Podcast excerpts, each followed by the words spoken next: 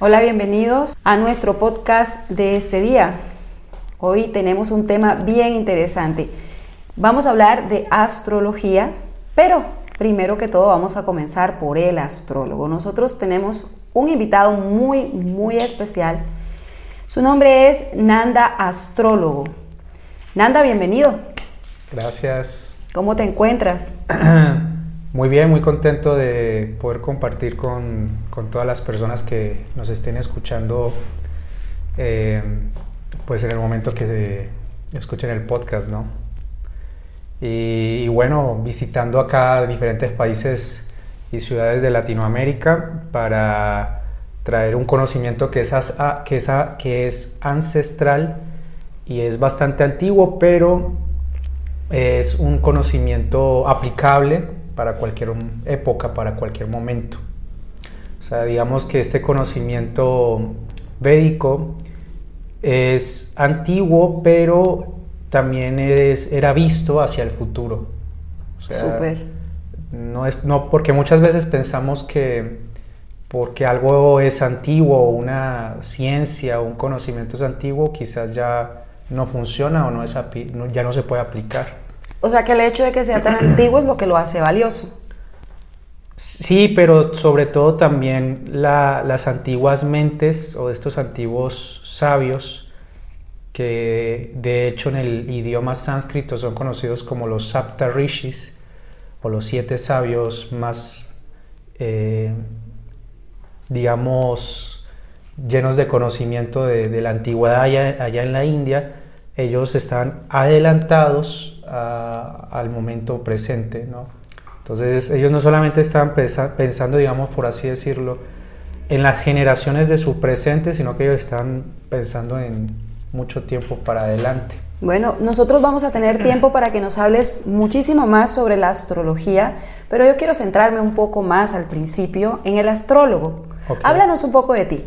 Bueno, mi nombre, eh, yo tengo diferentes formas en cómo realmente las personas me llaman, pero mi, nombre con el que yo me identifico a nivel de vida, sea, a nivel de vida generalmente hablando, es Nanda Gopal. Sí, Nanda Gopal. Este nombre es un nombre espiritual y es un nombre muy común en, digamos, en la India. Pero la mayoría de la gente me llama Nanda. Nanda significa bienaventuranza, significa felicidad y si bien yo, porque es un nombre que yo adquirí desde muy niño, desde muy joven, eh, yo no sabía el significado al principio, pero pues como que conforme el tiempo, Nanda, Nanda, todo el mundo me ha llamado así, siempre me he caracterizado por tener quizás esa energía como de jugar y de generar felicidad y como de... También a mí me gusta, ¿no? Como todo el tiempo, a pesar de cualquier circunstancia que la vida pueda presentar, o presentarme, siempre tener una sonrisa y presentarme con mucha felicidad y también darle eso a la gente. Y das honor a tu nombre todo el tiempo. Sí, eso es bastante interesante porque pues es como de tanto nanda, nanda, nanda, nanda, eso también de alguna forma... Causa un efecto en ti. Claro, causa un efecto. Entonces, pues así la mayoría de la gente me conoce eh, como Nanda. Yo actualmente... Eh, pues, o sea, puedo empezar desde el pasado, pero digamos actualmente toda la gente que sabe, que, que no sé, mis consultantes o las personas que están pendientes siempre de las publicaciones o que están pendientes de los videos, eh, tengo, digamos, estudiantes en España, en Colombia, en Chile, la mayoría me conocen como Nanda.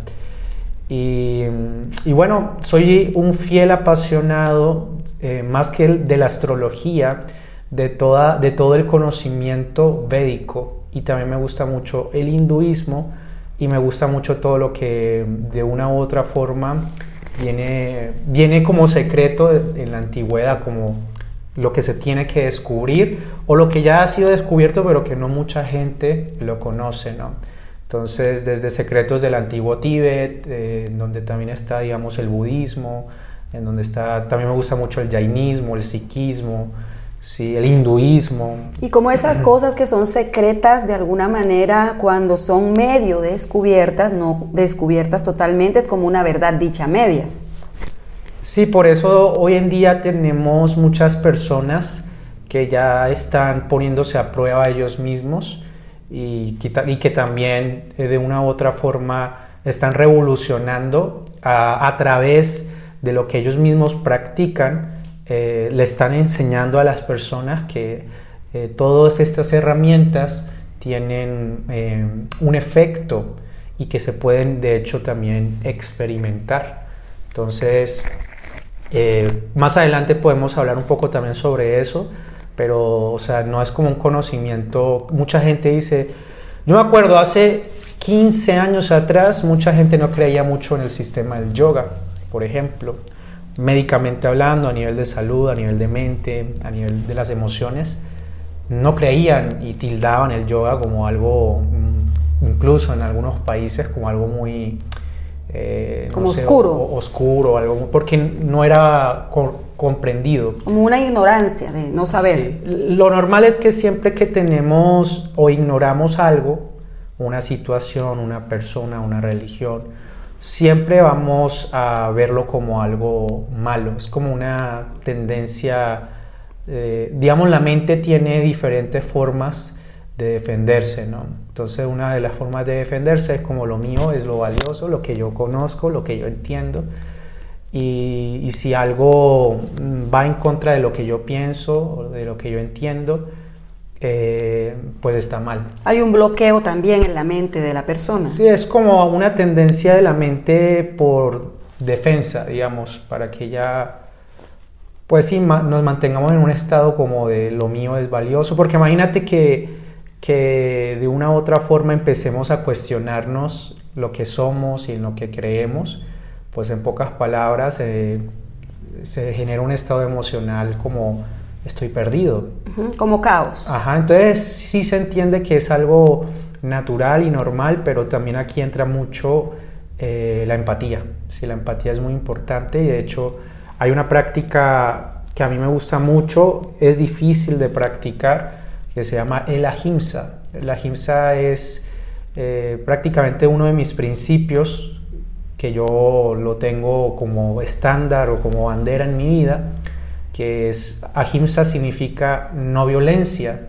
Entonces esto consiste no solamente en no violentar, digamos, a los animales o no violentar, digamos, o sea, por ejemplo, yo soy vegetariano, no como carne, no me gusta nada que, que tenga violencia, pero también consiste en no, no, no atacar los pensamientos de otros, no atacar, eh, digamos, el, estilo de vida de otra persona, incluso si yo creo desde mi posición que la otra persona actúa mal o piensa mal o habla mal o come mal.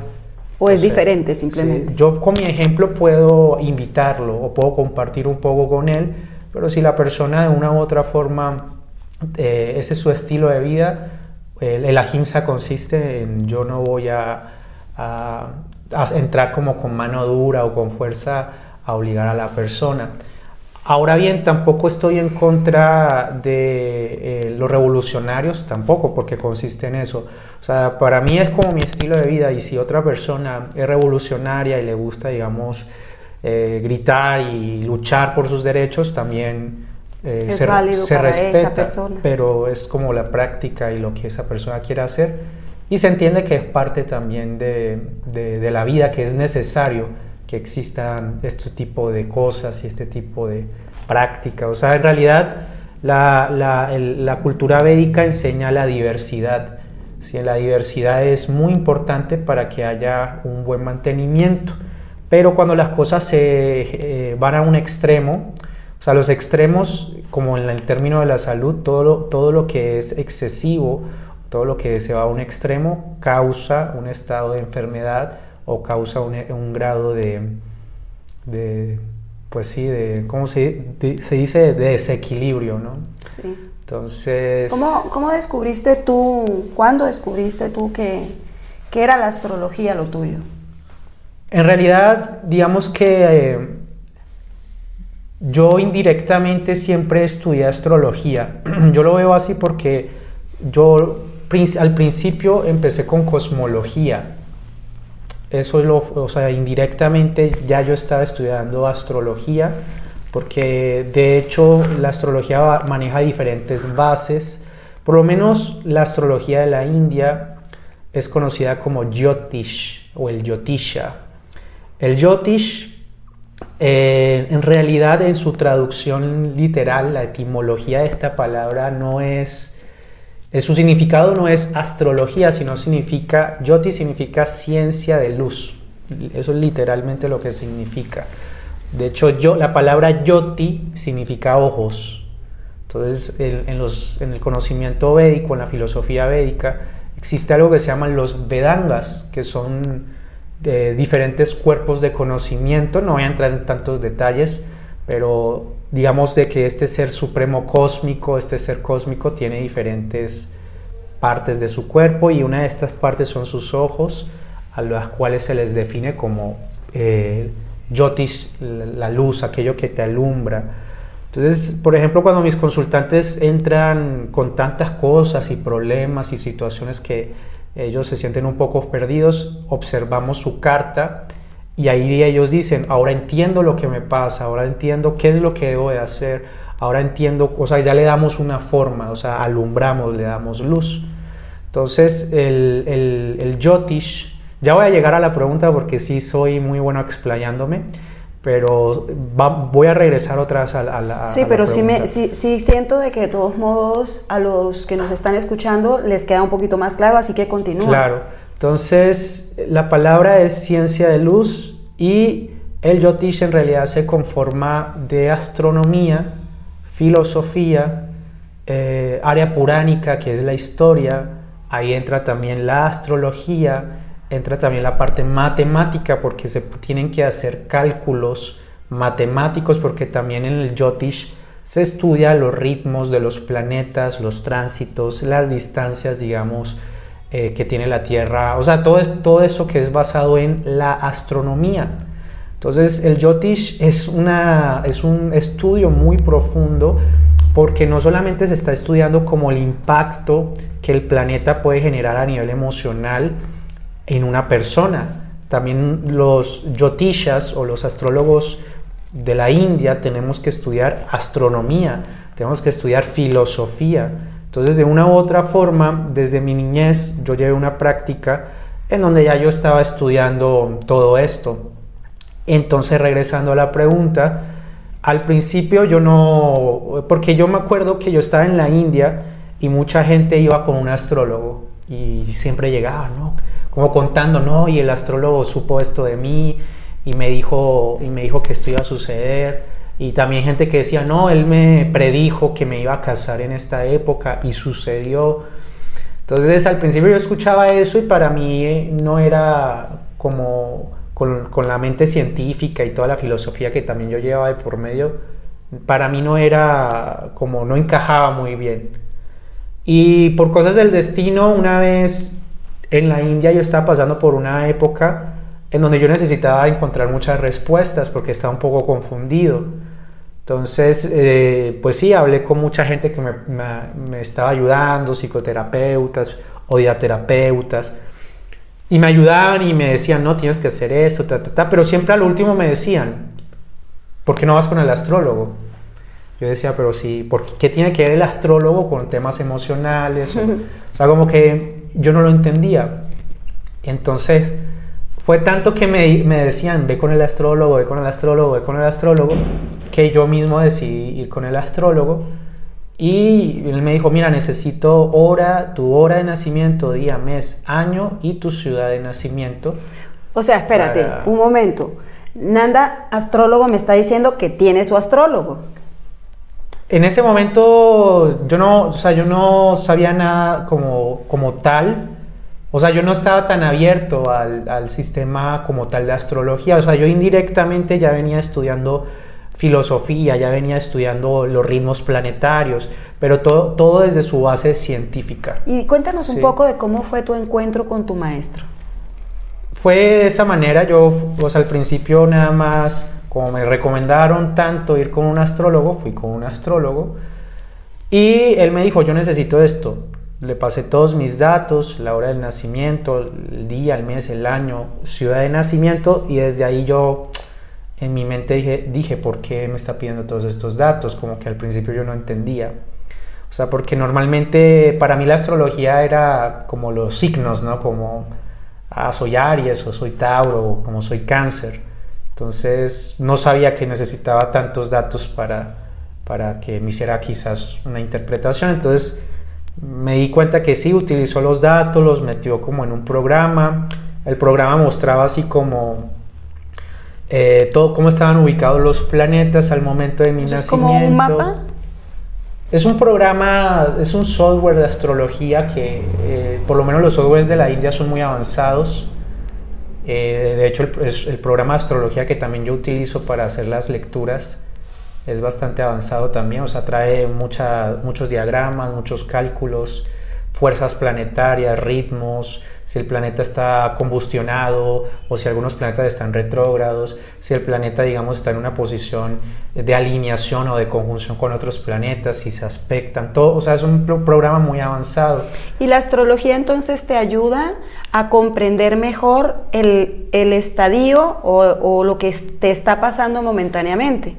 Sí, porque hay diferentes formas de calcular eh, los ritmos planetarios, o sea, Digamos que esto se puede observar desde algo que se llaman tránsitos planetarios, pero eh, ahí entran los diferentes tipos de interpretaciones porque lo que la gente conoce como la carta astral en realidad son diferentes tipos de cartas astrales.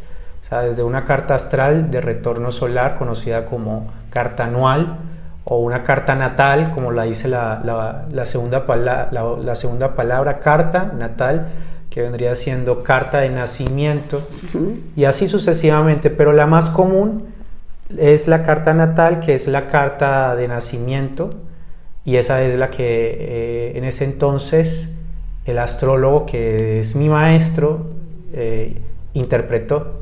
Entonces cuando él interpreta, él me dice un montón de cosas que me dejaron bastante como... Pensativo.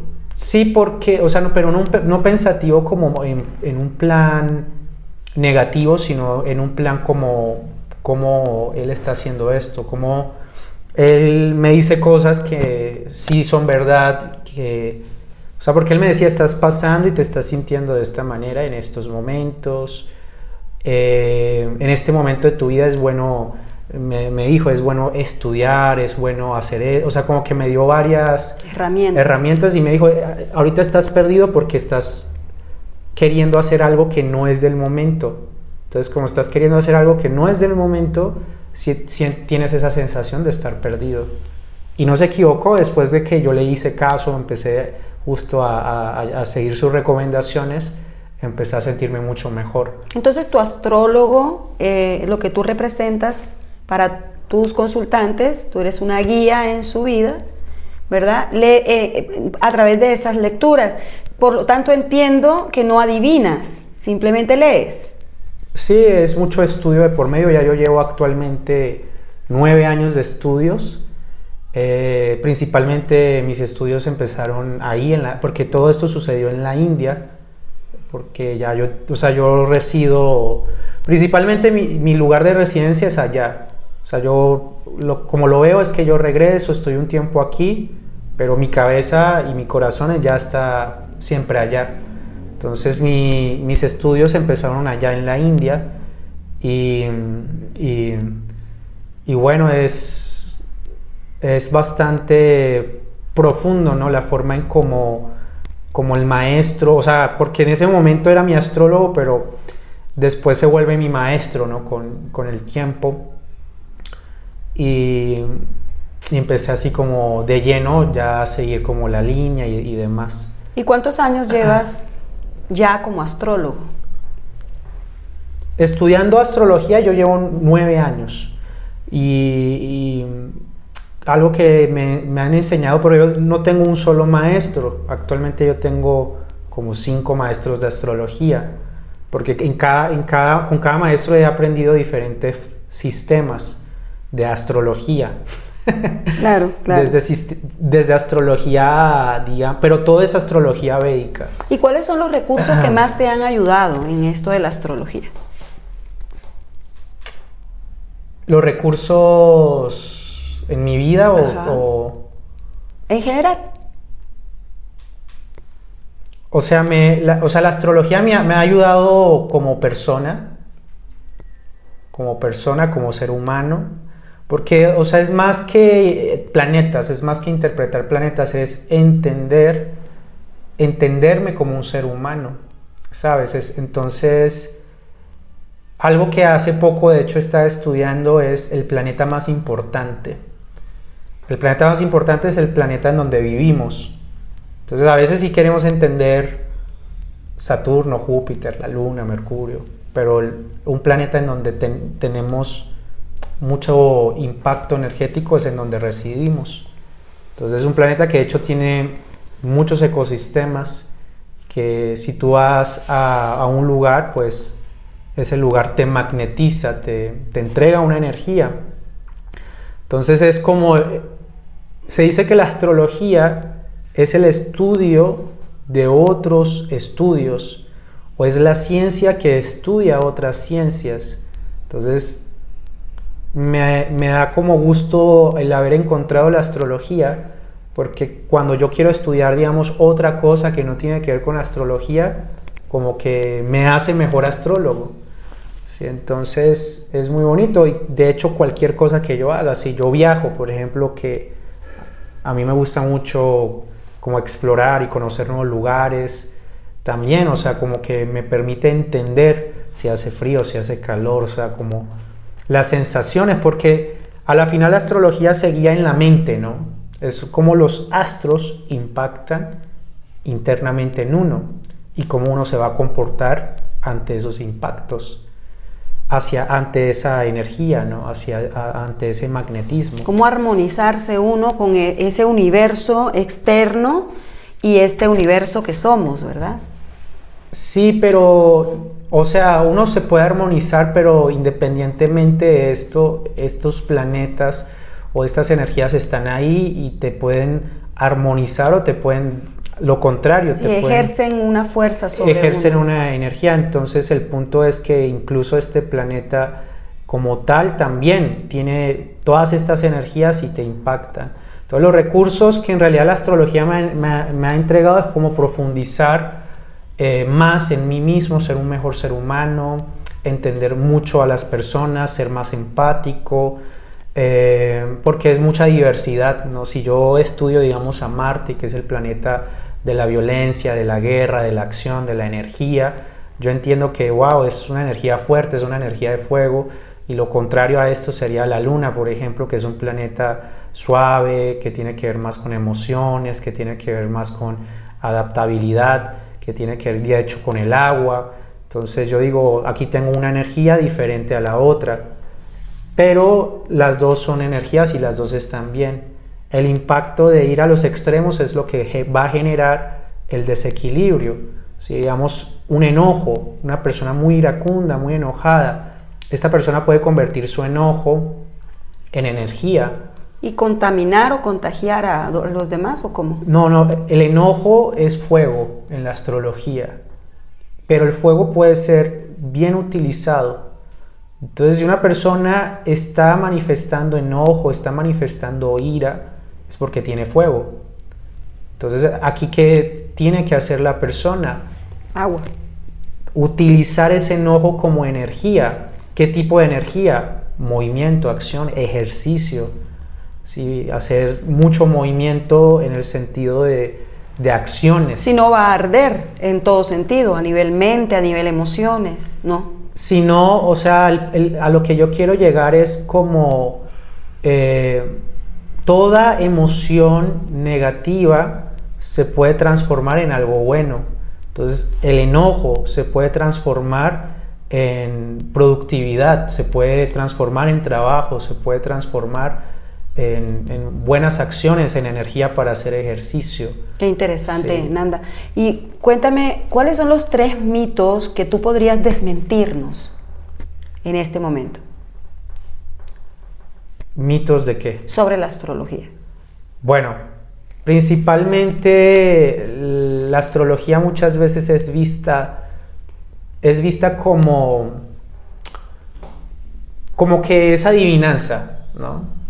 Como que es algo más de adivinanza y, y, no, no es así, o sea, es bastante estudio, yo invito a las personas colocar astrología védica, por lo menos en Google o en cualquier plataforma en la web, y darse cuenta que es muchísimo, muchísimo estudio.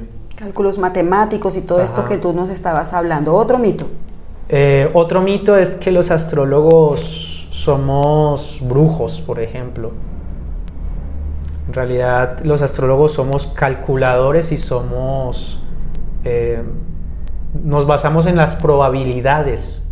Entonces el astrólogo te puede dar siempre escenarios probabilísticos, pero nunca va a ser como una energía de, de como de entregar algo negativo, hacer magia negra o cosas así. Entonces, para las personas, porque sí tengo mucha, muchas personas que llegan y me dicen, pero lo que vamos a hacer no está mal. okay. Y les digo, no, no pasa nada, por eso te estoy pidiendo tus datos y por eso, eso sobre todo me ha pasado más aquí en Guatemala, en Panamá, me ha sucedido con personas del Perú, okay. Eh, personas de España, como en Europa, Estados Unidos que quizás están mucho más acostumbrados. Ok, atención, habitantes del mundo, presten atención, realmente esto no tiene nada que ver ni con adivinar ni con brujería, nada de ocultismo. ¿Y el otro mito? El otro mito, oh, es que son, son un montón en realidad, pero vamos a, escoger otro. Em, bueno, hay que desmentir que la astrología no es signología. Sí, la, bueno, esto no es un mito en realidad, pero esto igual es lo que se me viene en estos momentos. Es una creencia que tiene la gente. La, gente a veces como que no sabe que realmente astrología viene de astro, planeta. Entonces, ¿cuál es la diferencia, Nanda, discúlpame que te interrumpa, entre la astrología eh, eh, tropical y la sideral? Bueno, es que eso no es un mito, eso en realidad solo es como diferentes tipos de cálculo astronómico. Si la astrología tropical se basa en los trópicos, ¿sí? en los ritmos, eh, digamos, que tiene la Tierra entre el Sol. Como los equinoccios y todo esto. Equinoccios, Muy bien. equinoccio de primavera. Eh, eso es astrología tropical, es un tipo de... No es un tipo de astrología, es un tipo de zodiaco. Una cosa es la astrología y otra cosa es el zodiaco. El zodiaco es el cálculo de cómo observamos la Tierra, el Sol, la, Luna, las estrellas. Pero digamos que la astrología clásica occidental, que es la, astrología que se utiliza más en, en, estos países occidentales, esta astrología utiliza el zodiaco tropical. Y en cambio, en el oriente, en la mayoría de los países orientales, nos basamos mucho más en, la, en el zodiaco siderio que eh, algunos les dicen astrología sideral, pero en realidad es puede ser astrología china, puede ser astrología india, puede ser otro tipo de astrología de Oriente que se basa mucho en este zodiaco sideral que utiliza la base de las constelaciones o de las estrellas. ¿Un astrólogo es un mago? No, porque no, no, tiene, no maneja magia. No maneja magia. Eso también es un mito. ¿Cierto? Bueno, ahora dime cuáles son las tres personas que más te inspiran para esto de la astrología, para ti como astrólogo. Bueno, eh, hay un astrólogo muy conocido en los Estados Unidos, eh, también en la India, que se llama Nrishin Harrow. De hecho, él es creador de...